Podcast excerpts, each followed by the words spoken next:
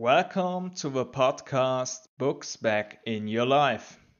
Episode number 11 Your Advantages in Knowing Nothing.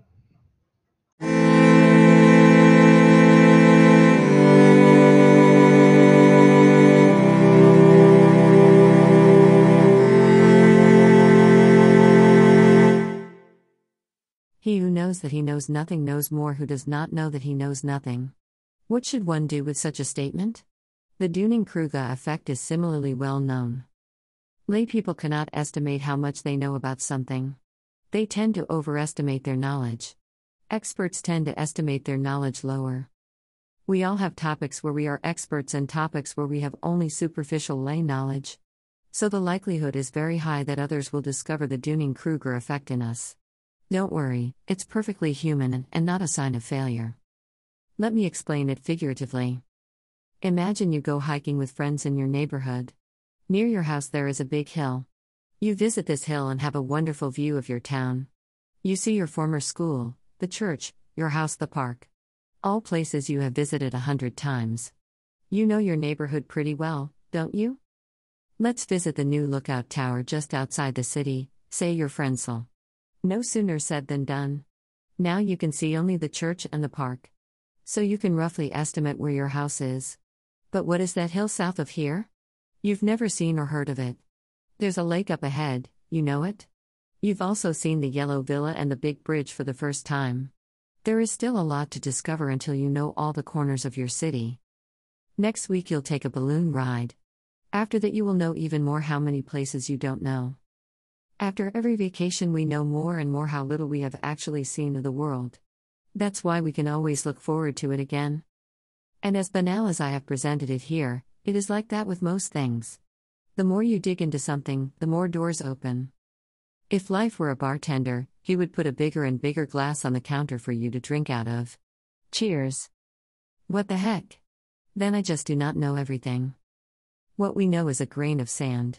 What we don't know is a comet with a gigantic size. Some grains of sand are bigger than others, but when we compare them with a comet, the difference in size is no longer so striking. Why is our knowledge nevertheless not insignificant?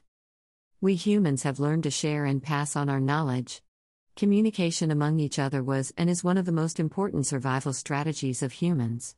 If billions of grains of sand pass on a part of their knowledge, then we reach the size of a beach. How can you make use of Socrates' wisdom? First of all, you have to accept that you know very little. The ego makes it difficult to admit that. It does not mean that you are stupid or that your abilities are limited. It means you are aware of your level of knowledge. If you perceive yourself as an expert in something, but you have only recently discovered it, then there is a great danger that you are a layman. The expert knows that he does not know everything.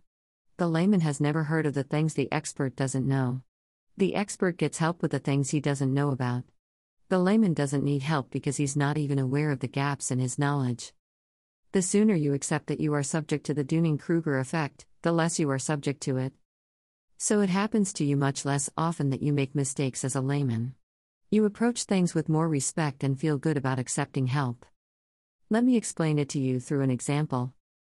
Asset building example. The layman who thinks he is an expert. You have 10,000 euros to invest and want to buy individual stocks. You've heard of the one cool company that also makes e cars, like the Tesla company. The only difference is that this company is still in its infancy. You know how much potential there is in e mobility, and so you invest everything in this company. You put all your eggs in one basket because you have already seen the success of Tesla. You invest everything because you know that your investment will increase fivefold in the next few years the layman who knows that he is a layman. He, too, has heard about the new company. However, he admits that he is not familiar enough with this market. That's why he does more and more research. The differences to Tesla become clearer and clearer to him, and so he is better and better able to assess the opportunities and risks between the two companies. The layman comes to the conclusion that this company is severely undervalued so far. There are risks for total loss, but also the chance for a tenfold increase.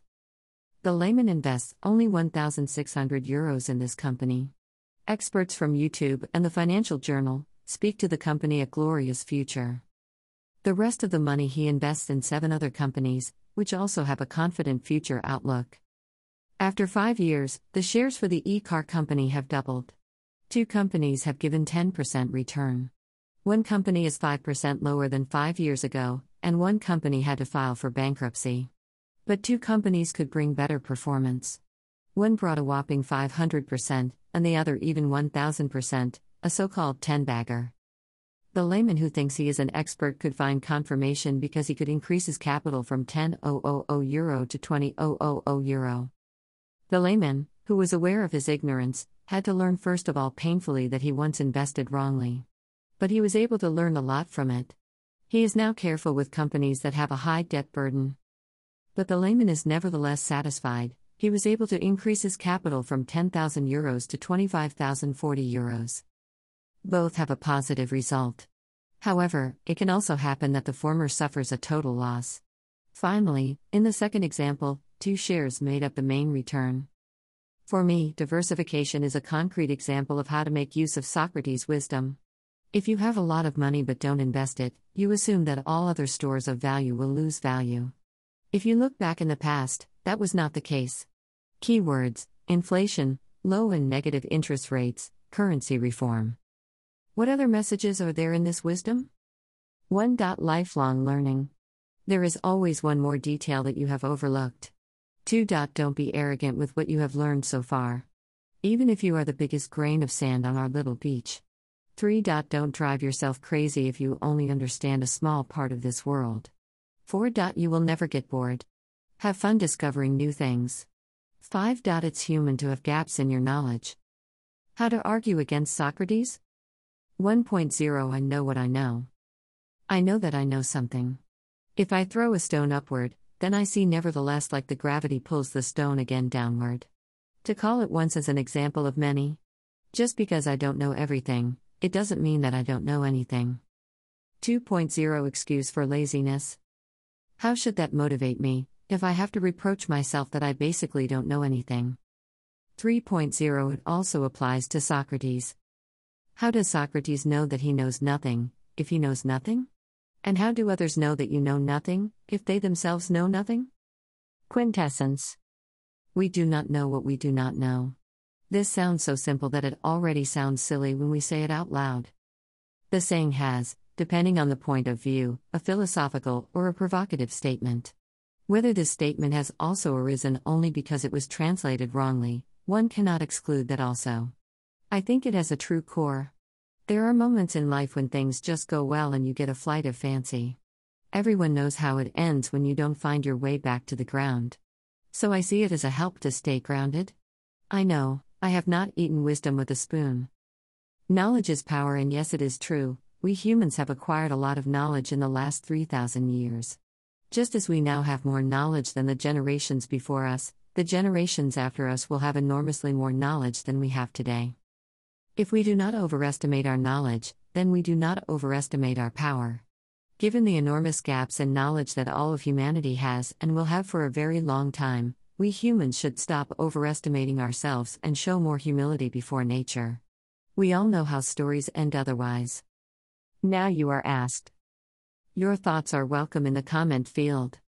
Does Socrates strike a chord of truth with his statement, or do you think he simply had too much free time? Please write in the comments. Thank you. For those who want to know how to learn in a brain friendly way, I recommend all the books by Vera Birkenbihl. From her are also very great lectures on YouTube. Unfortunately, this brilliant woman passed away in 2011 at only 65 years old.